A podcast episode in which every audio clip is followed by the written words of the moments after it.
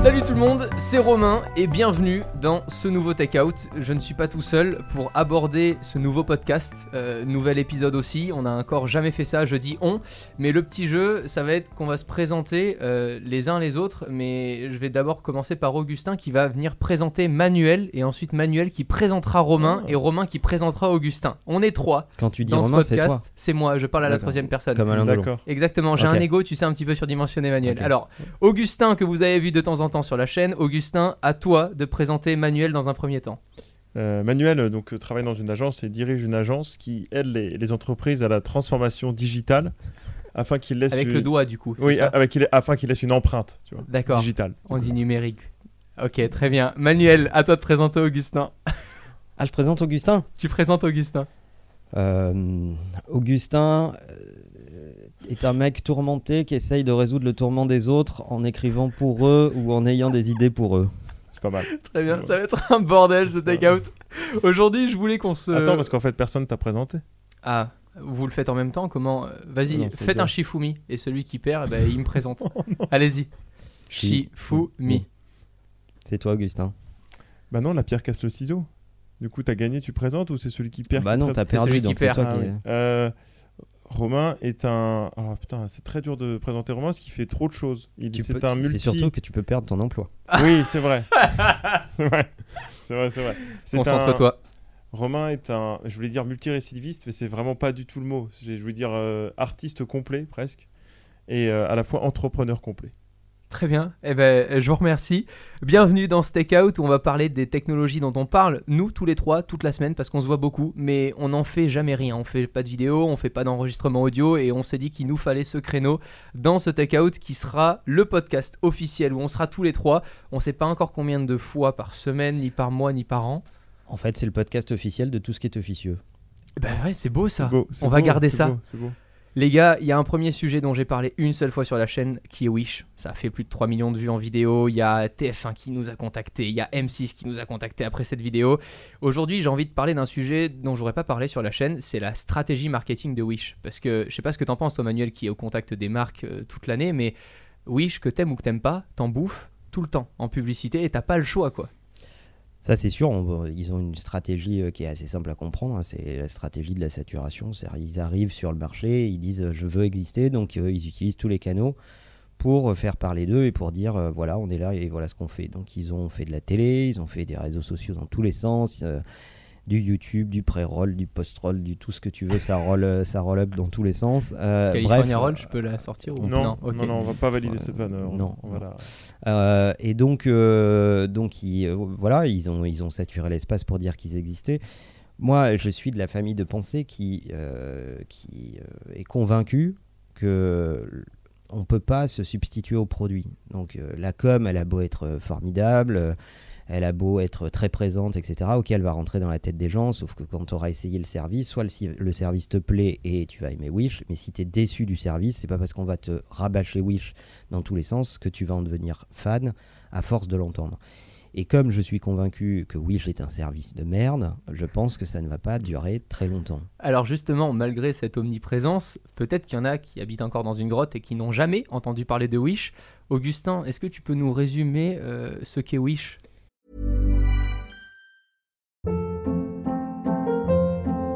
Hold up. What was that? Boring. No flavor. That was as bad as those leftovers you ate all week. Kiki Palmer here, and it's time to say hello to something fresh and guilt-free. Hello Fresh. Jazz up dinner with pecan-crusted chicken or garlic butter shrimp scampi. Now that's music to my mouth. Hello Fresh. Let's get this dinner party started. Discover all the delicious possibilities at hellofresh.com.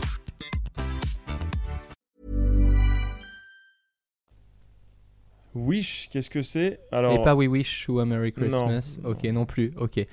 Wish, c'est un peu euh, la farfouille, mais en application en fait. La farfouille. C'est vraiment ça. J'ai envie de rajouter l'effet audio. Bonjour et bienvenue à la farfouille. La farfouille, tu gagnes et tu ça. fouilles. Ok, d'accord, très bien. euh, un nombre de résolutions incalculable. On vous fait croire que C'est quoi C'est une application, un site internet C'est les deux, je pense, mais c'est avant tout une application. Vous pouvez commander des objets qui vont vraiment du câble Lightning pour votre iPhone jusqu'au bonnet de bain euh, et jusqu'au sextoy. Tout ça, bien évidemment, bien évidemment, j'ai du mal à dire ce mot, en provenance de Chine et à très peu euh, coût. Ça veut Alors- rien dire de tout. À très, Très bas, bas coût, très bas c'est coût, ouais, c'est mieux Ouais. que très peu coût. C'est C'est vraiment. très peu cher ou très bas coût. C'est ça, mais les- le mix des deux n'existe pas. En règle générale, on reçoit des faux, hein, d'ailleurs, il faut quand même le savoir. Alors On justement, là, produits. là j'ai Mm. face à moi la définition du fondateur de Wish qui est Peter Skulslewski. Skulslewski, voilà. Je, pen- je pense que je vais le dire à peu près correctement, mais au pire, c'est pas très grave vu le nombre de marques qui pas. se font voilà, déglinguer sur son site. Euh, il a exprimé dans une interview en fait qu'au départ, Wish, euh, c'était une volonté pour créer une plateforme de vente en ligne, mais qui ressemblait à un jeu vidéo. Alors c'est un peu ce que tu dis, Augustin, quand tu dis que c'est la farfouille. En fait, Wish aujourd'hui, ils avaient au départ, d'après le fondateur, j'ai entendu ça dans une de ses interviews, il disait qu'il avait envie que les gens aillent acheter en s'amusant. Et en fait, c'est vrai que quand tu es sur Wish, t'as pas forcément, t'es pas forcément là parce que tu cherches quelque chose en particulier. Tu es juste là et la plupart du temps, il y a plein de gens aujourd'hui qui sont sur Wish en se disant ah tiens ce produit il est gratuit, je vais juste payer la livraison. Ah tiens ce produit il coûte qu'un euro, ah bah c'est rigolo, je vais en ajouter 10, ça fera que 10 euros et puis je vais avoir des surprises. Et il y a vraiment des gamins de 14-15 ans qui vont sur Wish aujourd'hui, ils prennent leur carte de leurs parents à 20 balles et tu sais c'est un peu, alors je sais pas si vous avez connu ça mais je pense parce que je, suis- je suis le plus jeune à la table, mais quand j'étais plus petit, tu sais. T'avais les, tu avais les cônes en carton que tu achetais au tabac Ah, et t'avais plein fait. de. Et Je vois. Voilà, Ça existait déjà à mon époque. ça J'ai existait. vraiment dit cette phrase. tu vois, mais du coup, à l'époque, t'avais déjà un truc que tu payais 10 balles et tu savais pas ce qu'il y avait dedans. Les pochettes surprises. Qu'est-ce que tu penses justement de cette stratégie et de la définition du fondateur, Manuel? La définition du fondateur, il s'en, il s'en sort bien. La réalité, s'il veut être honnête, c'est qu'il il- il devrait dire qu'il vend euh, des produits euh, pas chers et qu'il les rend le plus accessibles possible à tout, à tout un tas de gens. Moi, ce qui m'ennuie dans cette affaire, c'est que c'est le temple, c'est ce que f- c'est, c'est le temple de la consommation, c'est ce que fait de pire euh, la, société de consommation dans laquelle on est, c'est-à-dire c'est la volonté d'acheter pour acheter. Les gens n'achètent pas parce qu'ils ont besoin d'un truc, ils n'achètent pas en se disant euh, tiens, est-ce que c'est un produit durable ou est-ce qu'il va falloir que je le change régulièrement? Ils n'achètent pas en se disant est-ce quels sont les critères écologiques de ce produit? Donc c'est l'antithèse de la consommation raisonnée. C'est la consommation boulimique. Mais- mais je ça- dois acheter vite euh, et ça me soulage. Et comme c'est que des trucs à 1 euro, je peux acheter beaucoup, etc. Et il y a Alors quand tu un- parles de surprise, bah, la surprise c'est surtout la livraison, Ouais, ça c'est sûr. Là, euh, On n'a pas forcément ce qu'on ce qu'on veut et ce qu'on a commandé. Mais surtout, il y a toute une histoire de c'est moins 50% euh, pendant deux minutes. Dépêche-toi d'acheter, dépêche-toi d'acheter. Ouais, et puis quand on scroll, c'est fini, il faut vite cliquer, etc. On est dans le summum, effectivement, du. Et, et ça adresse euh, souvent des gens avec un pouvoir d'achat limité. Mm. Enfin, on va pas faire de caricature, mais enfin quand même. Euh, Oui, le mec et- qui a la possibilité d'aller chez Louis Vuitton pour s'acheter un super sac, il va pas aller chez Wish en essayant de le trouver moins cher, quoi. C'est Ouais. pas, ça va pas avec, quoi. Si le mec veut acheter un sac Vuitton et qui son premier réflexe c'était d'aller sur Wish, il a un problème plus profond. Je pense. Euh, et donc, euh, et donc euh, c'est c'est terrible parce que ça surfe sur une partie de, de, de, de la misère du monde, quoi. En fait, Mm. C'est Ouais. que la misère entretient la misère, quoi. Mais du coup, est-ce que ça procure quelque chose? Est-ce que tu penses que ces gens-là, quand ils achètent sur Wish, et le fait d'acheter, est-ce que ça te procure comme un, un pic d'adrénaline ou comme tu sais que euh, comme ce que procure le sport? Tu vois, quand tu fais du sport et que comment ça s'appelle? De la dopamine. La dopamine. Est-ce que tu penses qu'il y a vraiment des gens qui ont développé au fur et à mesure du temps comme un tout petit degré de dopamine quand ils achètent quelque chose en- Alors, c'est quoi? C'est une histoire pour se dire j'ai pu l'acheter? C'est une histoire pour dire j'ai acheté? C'est c'est- Moi, je pense sur compulsif. Ouais, c'est de l'achat compulsif et je pense que aussi c'est une façon, alors si on veut regarder le côté positif des choses, c'est de ne pas exclure les gens du e-commerce. C'est-à-dire que euh, c'est pas parce que t'as pas beaucoup d'argent à dépenser que tu peux pas acheter sur Internet. Et évidemment, il faut être réaliste, tout le monde peut pas aller acheter des produits authentiques euh, vendus sur Amazon euh, ou ailleurs, mais enfin, euh, surtout sur Amazon, parce que moi je les aime bien Amazon. et, euh, et, euh, et, et donc euh, voilà, c'est une façon de pas exclure euh, les, les- les gens de, cette- de cet acte d'achat qui est assez sympa, euh, où tu peux acheter des petits trucs et les recevoir à la maison. Et, voilà. Et je pense qu'il y a une catégorie d'objets d'ailleurs où, bon, euh, T'as pas trop de risques. des ouais, bon an, mal an, tu t'en ouais. fous un peu, quoi. C'est Ouais. pas très grave. Euh, mais ce qui me dérange dans la marque Wish et dans les propos du fondateur, c'est que ça soit pas euh, pleinement assumé. Moi, j'ai jamais lu ou vu une interview du fondateur qui dit bah voilà, nous on fait ça. Ça pourrait être peut-être euh, acceptable, ça pourrait même être une belle mission que de dire bah on prend tout un tas de produits euh, pas chers et on les rend accessibles à plein de gens, mais on ment pas. Et on, euh, et, et- et on règle les histoires de copies. Combien de fois, on en a tous vu des vidéos sur le web où le mec euh, croit acheter des, des AirPods. Alors le mec qui achète est déjà un peu naïf à la base. Et puis il reçoit des trucs euh, gros, comme un iPhone. euh, enfin, tu vois, c'est. Et ce qui est très dur, surtout, je pense, à comprendre pour le public, c'est il y a tellement de produits différents que les gens me disent Ah ouais, mais j'achète du Wish. Et en fait, non, t'achètes pas du Wish. Wish est une plateforme comme Uber. Et demain, si t'aimes pas un chauffeur Uber, ça veut pas dire que tu n'aimes pas Uber. Euh, et là, les gens ont beaucoup de mal à comprendre en fait, parce que je pense que justement, il y a, il y a une mauvaise explication du fondateur et même de la communication en général. Comment ça se fait que autant de vendeurs euh, peu scrupuleux se- se- se débarquent comme ça sur une plateforme et ont l'international ouvert quoi? Toutes les valves sont ouvertes, tu livres où tu veux dans le monde. Et oui, je réponds quoi à ça? Là là là là là, je vois pas, je vois pas parce Mm. que c'est pas nous, nous on n'est qu'une plateforme. C'est comme si demain YouTube disait bah j'en ai rien à faire d'avoir des vidéos pédophiles euh, sur mon site, je ne suis que YouTube. Alors qu'au contraire, on voit bien que YouTube aujourd'hui, il y a tellement de propos qui sont en train d'essayer de régler parce que ils prennent bien en considération que c'est eux les responsables avant tout, c'est sur leur plateforme, c'est leur logo qui est là. C'est surtout là-dessus que j'ai du mal avec Wish. Je sais pas ce que t'en penses toi Augustin, est-ce que t'as déjà je sais pas des potes qui ont commandé sur Wish? Est-ce que toi t'as déjà commandé sur Wish? Non, uniquement pour toi. Donc c'est plus ou moins toi qui a, qui commandé. Moi, du coup, je prends pas la responsabilité. Euh, non, moi, je pourrais jamais acheter juste par pure euh, peur de tomber sur quelque chose de, mauvaise qualité. Et moi, je suis toujours dans le. Je préfère mettre 50 euros de plus et avoir de la qualité qui tient longtemps que me dire je prends un truc, ça me tient deux mois, mais bon, ça m'a servi, etc. Même si c'est un achat, souvent, quand même, on se dit j'ai besoin d'un petit truc pour pas longtemps et tout. euh, c'est pas. Je préfère que ça coûte 2 balles que ça coûte ça. J'ai du mal, hein. Que ça me coûte 50. Moi, j'ai justement la chose qui m'a étonné le plus, c'est de me dire, ok, l'entrepreneuriat, ça peut être long, tu crées une boîte, tu as du temps quand même avant d'avoir plusieurs employés, de pouvoir construire quelque chose de solide.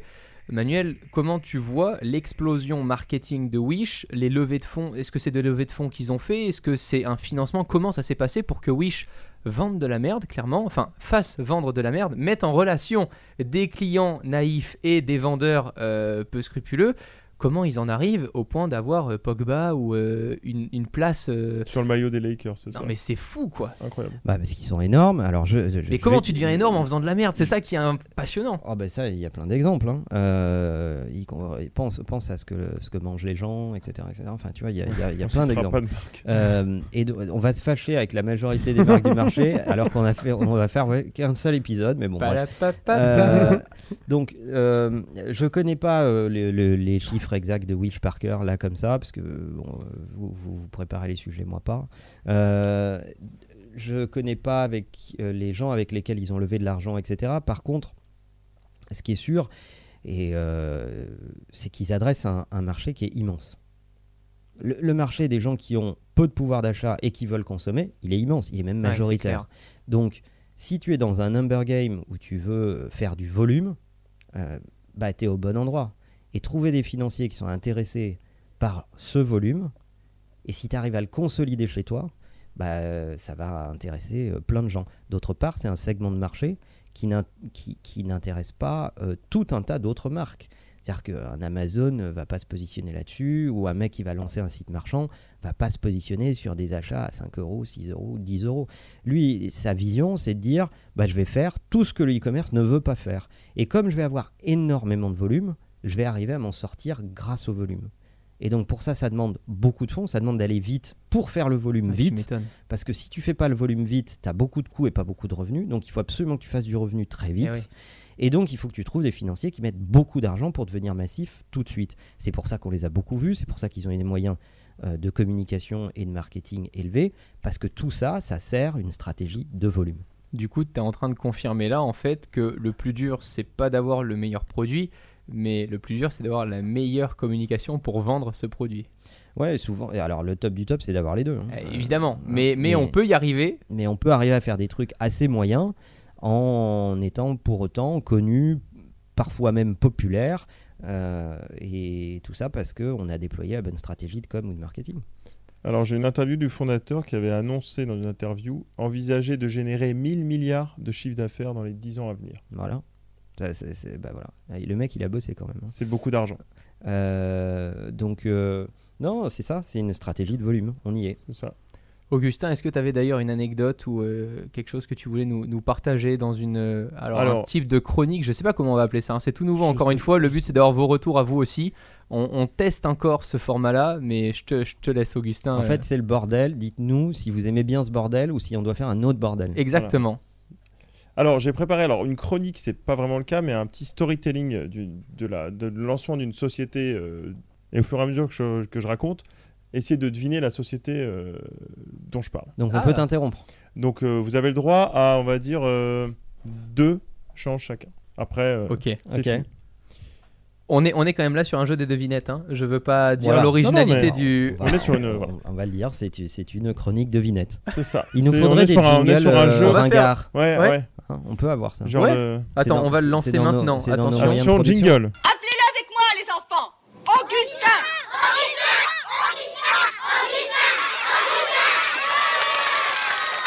Alors, l'histoire de cette société, je vais le prendre avec une voix un peu de. De, De papa de qui a trois enfants avec Ouais. un Renault Espace. Ok, sauf que- c'est ouais. parti. Alors, l'histoire de cette société, elle commence donc au Danemark avec un menuisier qui s'appelle Ollie Kirk Christiansen. C'est Lego. Voilà, il est bien renseigné. Est, Mec, mais t'es le un gars. battable, mais il est insupportable. Bon, bah, vas-y, fini. Danemark, Danemark, Fini. obligé, t'as Voilà. gagné. Non, j'aurais pas dû dire le nom peut-être, si. Bah non, le nom, je savais pas, mais Danemark, je me dis, euh, il y a peu de chances que tu t'intéresses à un vite. fabriquant de, de harengs. Les Mais gens n'ont pas entendu, ils étaient en train de manger un cornflakes, ils Mais étaient dans le métro. On, on peut le refaire, vas-y. euh, Alors, continue, non, mais je vais continue. continuer l'histoire. Du coup, ça démarre du coup euh, avec un- l'histoire d'un d'un menuisier.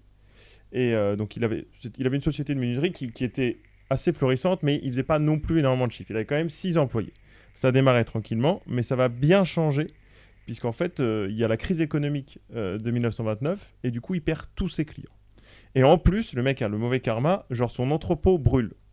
Donc, comme c'est un menuisier qui Ah, a beaucoup chouette. de bois, Ouais. évidemment, ça brûle. Ce qu'on appelle l'effet Notre-Dame. Il a Je donc sais pas comment enchaîner là-dessus. moi non plus, hein, j'ai pas sûr.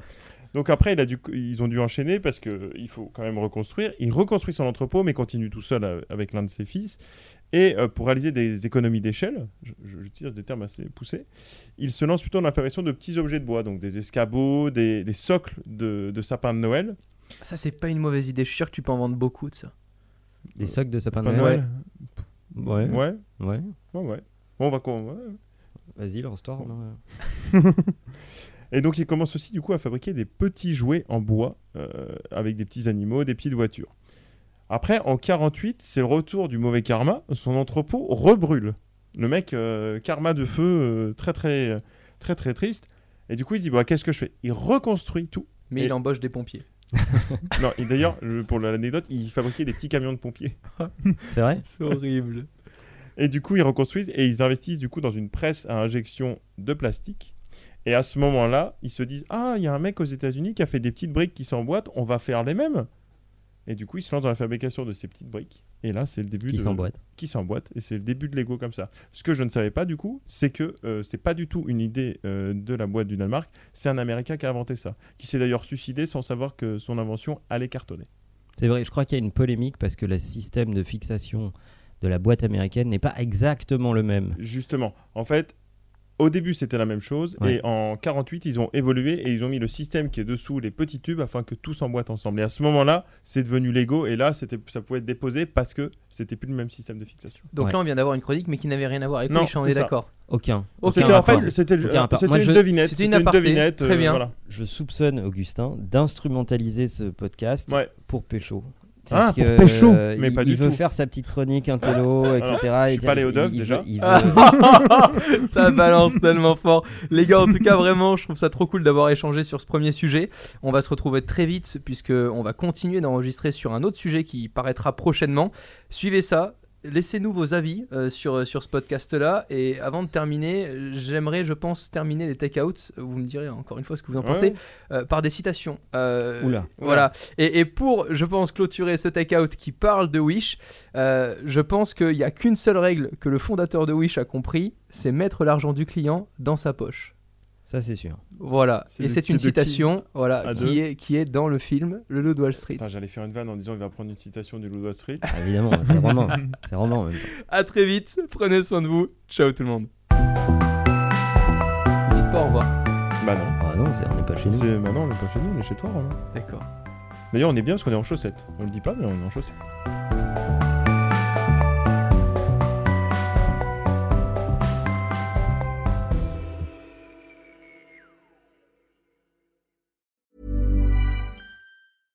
Selling a little or a lot?